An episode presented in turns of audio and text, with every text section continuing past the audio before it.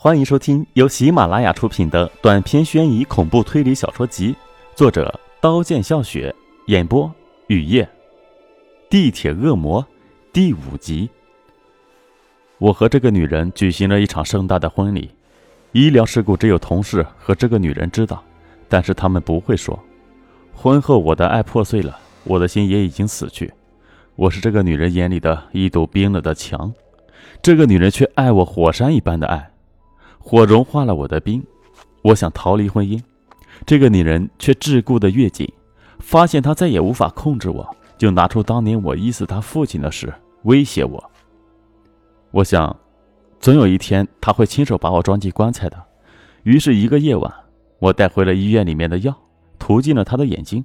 药性发作，这个女人的左眼毁了。我给她换上了假眼，这样她也就永远的依赖我，不再桎梏我。十年过去了，我换了无数的工作，收养的孩子也已经有了十岁。最近，他发现了我的秘密，嘿嘿。说到这里，夏世天干笑了两声。他翻出了我的日记，知道了十年前弄瞎了他眼睛的是我，知道了我在当地铁工人的时候用铁铲把同事拍死。没错，我都写进了日记本里。他竟偷偷的到公安局想告发我，被我发现。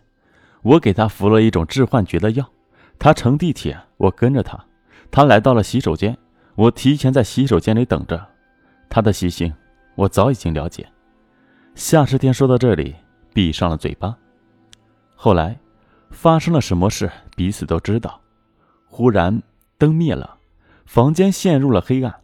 灯在亮时，夏世天和杨凤已经不见了。这是绝佳的逃跑机会。陶寒一紧紧地拉住了王亚梦的手，朝门口跑。门关着，怎么也打不开。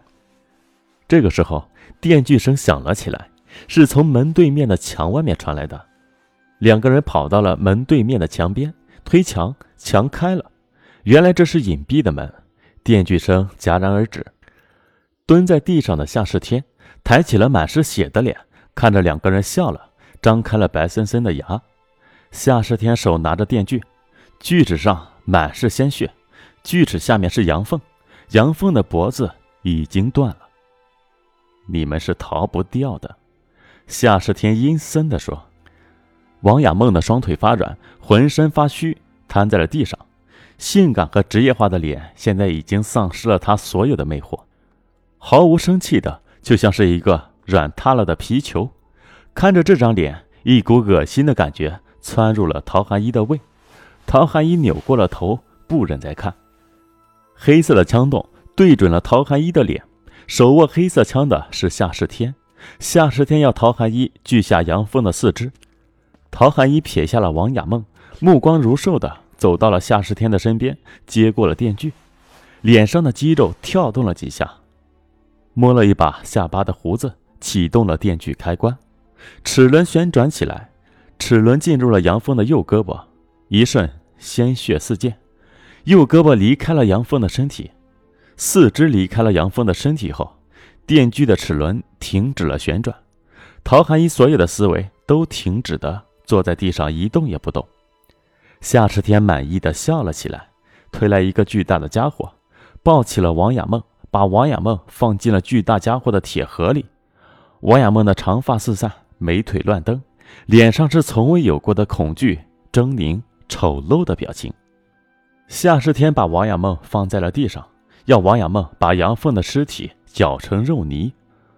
王亚梦踉跄了一下，长舌舔了一下后嘴唇，眼神射在了没有四肢和头的尸体上，灵魂仿佛被掏空了一般的，一步一步的走到了尸体的旁边，抱起了尸体，把尸体放进了巨大的铁盒里，启动了电开关，嗡鸣的声音响了起来。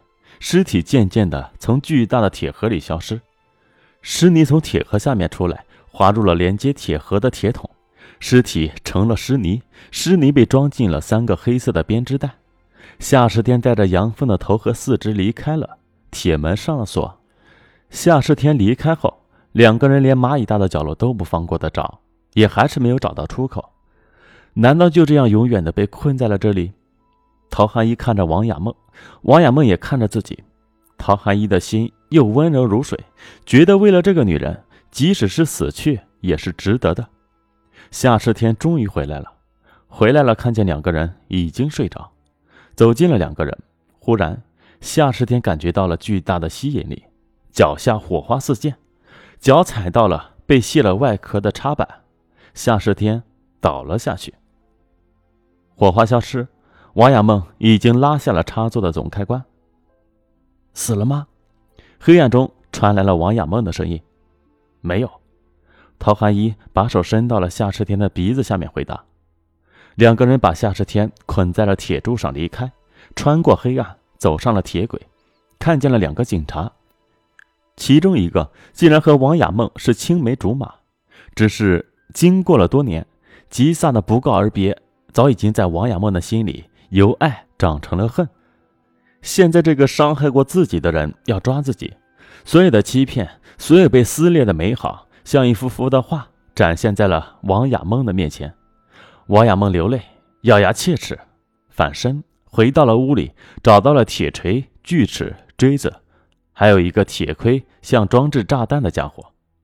两个警察分头搜索的时候，陶寒一冲了上去，用双臂箍紧了吉萨的脖子。另一个警察跑来，伏在暗处的王亚梦将注射器插进了警察的脖子，警察倒了下去，然后杀了他。吉萨托起了他的头，流泪的时候，王亚梦下了他枪里的子弹，找到了机会，把铁盔抠进了吉萨的脑袋，以为吉萨会记得自己，原来他早已经忘记，再恨也还是下不了手。夕阳坠入山谷的时候，花野小学的下课铃声也已经响起，四年级二班的夏古风最后一个走出教室，到校门口徘徊。夕阳完全坠入了山谷之后。夏古风走进了网吧，玩了两个小时的魔兽争霸，才满面无情的回家。家是破碎的，像是海滩上被打碎的竹排，只能够暂时的栖息。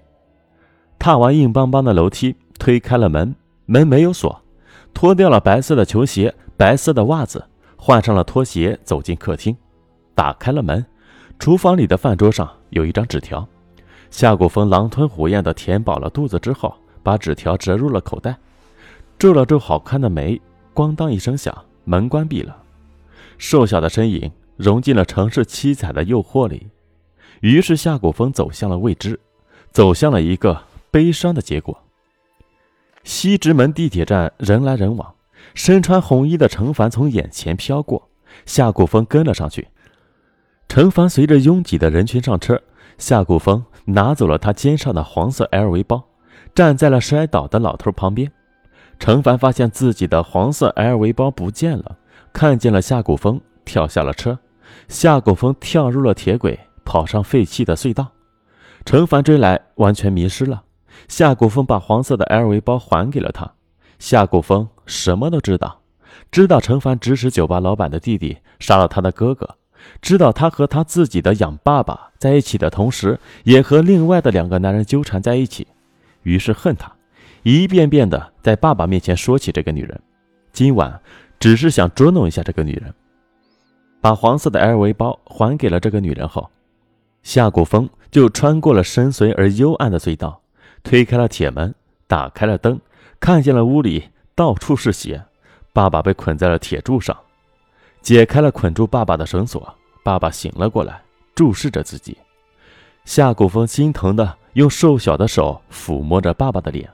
爸爸狂热的眼里流出了柔情的泪水，刚毅的表情因为痛苦扭曲。突然，一个硕大的拳头从赤白的灯光下闪过，拳头落到了夏古风的脑袋上。夏古风不懂，永远也不懂养父为什么要这样对自己。早就受够了你的唠叨，反正也不是我的亲生儿子。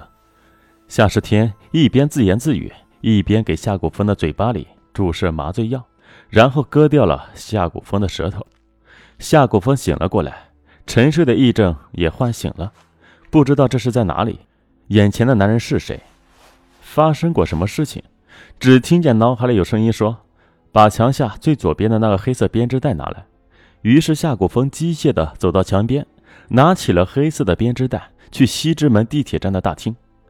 本集播讲完毕，感谢您的收听，欢迎订阅。